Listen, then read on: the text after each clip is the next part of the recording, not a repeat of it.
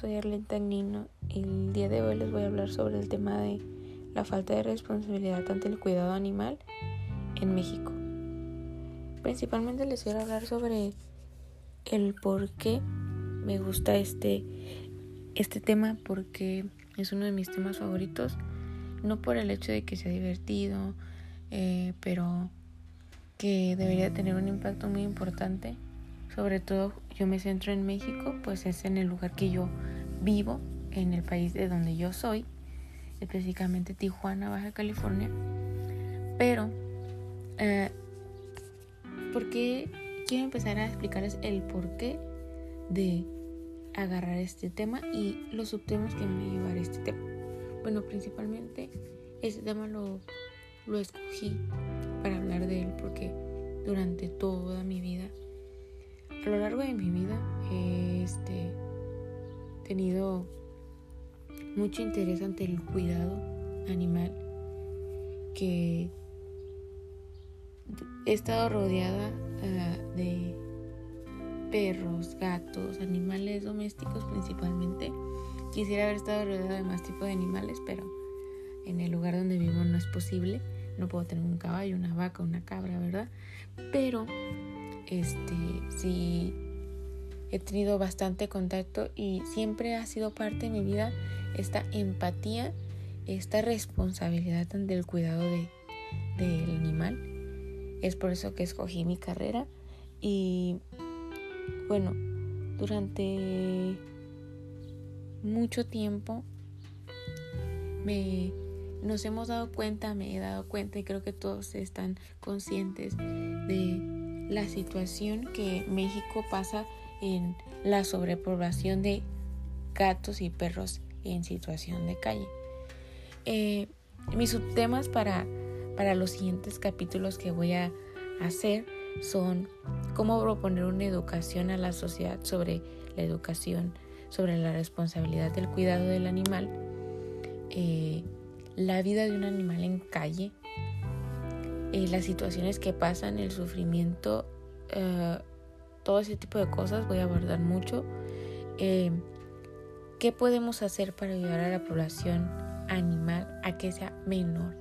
No que aumente la población de perros y gatos en calle, sino que baje o y no que no que se mantenga porque el mantener tantos animales en calle es bastante eh, alrededor de el año pasado, entre el 2019 y 2020, eh, eran aproximadamente de 3 millones y medio de, gatos en situación en calle. O sea, 3 millones y medio, hablamos de, un, de millones, no de 200 mil, de miles, no hablamos de miles, hablamos de millones. Es la cantidad que, que, que se habla en, esta de reproducción animal sin ningún cuidado y en sufrimiento en condiciones deplorables.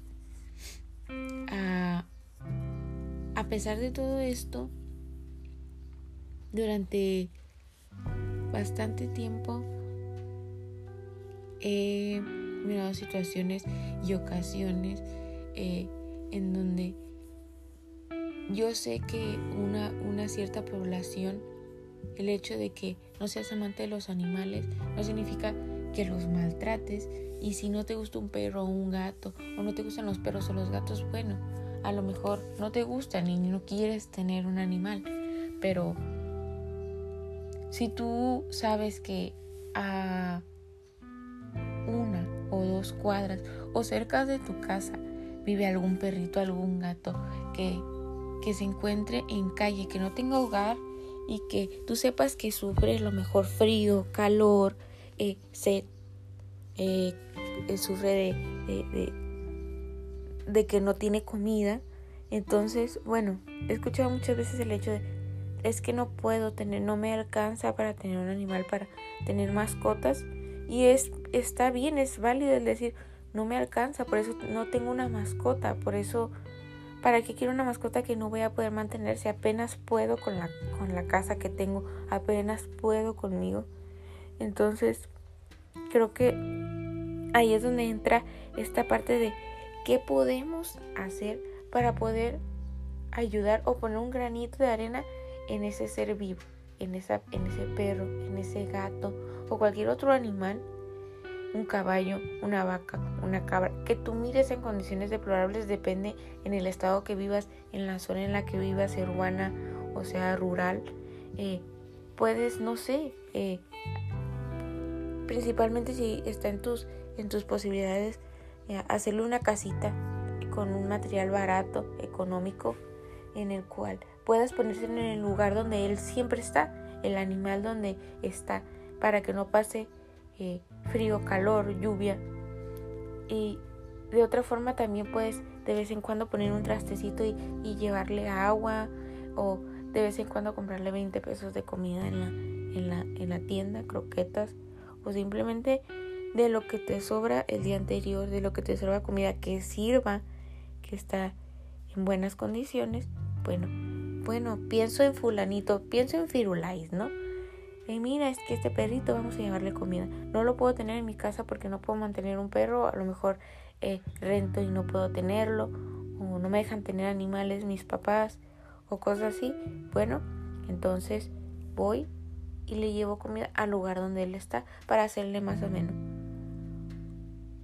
Esta parte de la sobrepoblación de los animales va de acuerdo a que las personas no esterilizan a sus animales.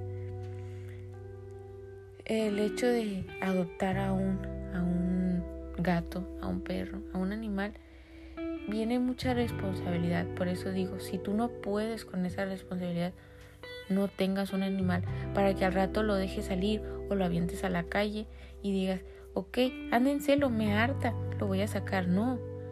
O, ay, anda una perrita en celo y no meto a mi perro que yo sé que no está operado. Ok, lo meto para que esa perrita no tenga perros en situación de calle.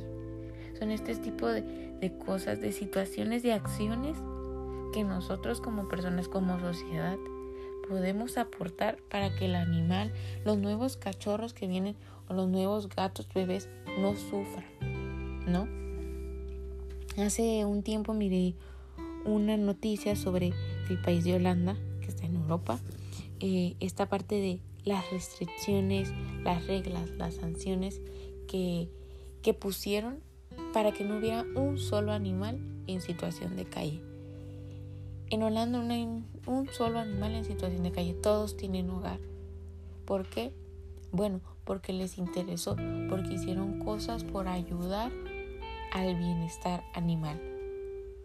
Las sanciones de, bueno, adoptas, tienes, pero no puedes abandonarlo porque te cobro cierta sanción. Es igual que manejar rápido, no tener placas eh, eh, eh, nacionales. Y el hecho de, de también por maltratar a un animal, por no cuidarlo bien, te sanciono. Y es ahí donde a lo mejor no tendrían que hacer, lograr hacer ese tipo de cosas porque tendríamos que tener empatía, eh, ser un poquito más humanos, como lo dicen, el saber que es una vida, que no piensen racionalmente, que no puedan hablar o que no te puedan pedir ayuda, no significa que no la necesiten si te das cuenta de ello. Pon un granito de arena, si no puedes darle un hogar temporal, si no puedes llevarlo al veterinario, a lo mejor le puedes dar agua de vez en cuando, comida de vez en cuando y o a lo mejor lo pasas por la calle y miras un perro eh, atropellado o en situaciones muy deplorables y dices, ok, voy a tomarle una foto, voy a subir las redes. Son las posibilidades que tenemos ahorita con redes sociales. Utilícenlas para hacer algo bueno, no solamente por diversión, sino por ayudar a nuestra sociedad a tener una educación en diferentes aspectos, no solamente en el cuidado animal, en, en la empatía ante otras personas y no desmerito el hecho de que hay personas que ayudan a viejitos, a personas que se encuentran en situación de calles, pero el hecho de que a, veces digan, no, pero es que la vida animal no tiene la, importancia que tiene la vida de un humano. El, ser vivo también siente, no piensa, no, no, no, no raciona, pero siente. Y, y, el sufrimiento que podemos ahorrarle a un animalito es, es algo grandioso, o sea, no, no tienes que hacer gran cosa. realmente hace un tiempo me, ya hace unos años atrás, en la anterior casa donde nosotros vivíamos, a unas casas vivían dos muchachos. Esos dos muchachos tenían dos pitbull, uno más grande, otro más chico. El perro más grande atacó al chico. Eh, los vecinos fueron, los separaron, dijeron, el, el muchacho no estaba, eh, los separaron como pudieron, lo seguía atacando. Eh, el perro terminó sangrado, se, le, se le una pata, el hueso se le salió. y el muchacho cuando llegó, mi mamá le dijo, oye, tu perro esto. Y al día siguiente le preguntó, oye, ¿qué pasó con tu perro? No, pues lo llevé al veterinario y no soportó. Algo así, comentó. Nunca mi mamá volvió a ver al perro. Se le hizo muy raro porque el ataque sobrevivió el perro, pero no era para que el perro a lo mejor lo durmieran, pero bueno, quizás se quedó con la dona, ¿no? Al un mes siguiente, en la primaria donde yo me encontraba estudiando, miró un perro con la pata fracturada, con el hueso de fuera, y todos los niños mirábamos. Algunos podían mirarlo, algunos les daban de comer, algunos no los podían mirar. En mi caso le daba de comer, quería darle de comer, pero no podía mirarlo porque era una imagen muy fuerte para mí en ese entonces. Y lo reconocí, era el perro que había atacado en ese entonces a los vecinos que nosotros teníamos, al muchacho, el perro chico que había atacado el, otro perro. Eh, quizás le, le, marqué a mi mamá, le dije, oh, este, este perro es el, es el de, el, de los vecinos. Y ella lo reconoció y dijo, sí, sí es. Eh, le fue y le dijo, oye, no lo, no lo llevaste al veterinario, lo fuiste y lo tiraste a su suerte. Resulta que lo había ido a ir a tirar a, un baldío allá, al, más al fondo. El perro sobrevivió, no sabemos cómo, estaba en condiciones muy deplorables, la pata la tenía fracturada, el hueso de fuera, y en una situación con una desnutrición muy alta. Este ejemplo lo doy como esta falta de responsabilidad, porque si tú le das de comer a tu perro, y, le das agua y lo tienes ahí, le limpias, ok, pero no solamente se basa en darle de comer y, dar, y tenerle un espacio, sino atenderlo de forma de llevarlo al veterinario, porque los perros y los gatos también se enferman, también tienen enfermedades muy parecidas a los humanos, quizás no se les se les se les contagia a ellos, pero son muy enfermedades que atacan a órganos y tenemos que ponernos a pensar en el hecho de esta falta de responsabilidad. ¿Cómo es que esta persona va y tira a su perro en esta? No tenía ninguna empatía por él, tenía bastante tiempo con él y aún así le dio igual y lo fue a tirar. Esta parte de la sobrepoblación en México de gatos y perros. Aproximadamente hace dos años miré un estudio sobre que había 3 millones entre 3 millones y 3 millones y medio de gatos en situación de calle en México. Estamos hablando de millones, no estamos hablando de miles. Esta responsabilidad de no esterilizar. Yo sé que a lo mejor no todos tienen la posibilidad de no esterilizar. Quizás no puedes esterilizar. Bueno, lo tienes dentro de tu casa, la perrita, al perrito, al gato, a la gata. Las tienes adentro de tu casa para que no salga y no se reproduzca con otros animales. Pero hay si tú sabes que se te sale, que es muy vago, entonces, bueno, aquí en, en Baja California, en Tijuana exactamente, hay asociaciones, hay campañas de esterilización por esta parte también de hacer menor la población en situación de calle de los animales. Eh, algunas personas te cobran el mínimo de la operación, algunos veterinarios en campañas te cobran, no te cobran nada, simplemente tienes que llevar a tu perro, esperar, hacer fila, esperar a que despierte y llevártelo. La responsabilidad se mira ahí. Si tú no tienes el dinero, vas a una campaña, pagas la menor cantidad o no pagas nada, simplemente es el tiempo. Agarras medio día de tu tiempo y asunto.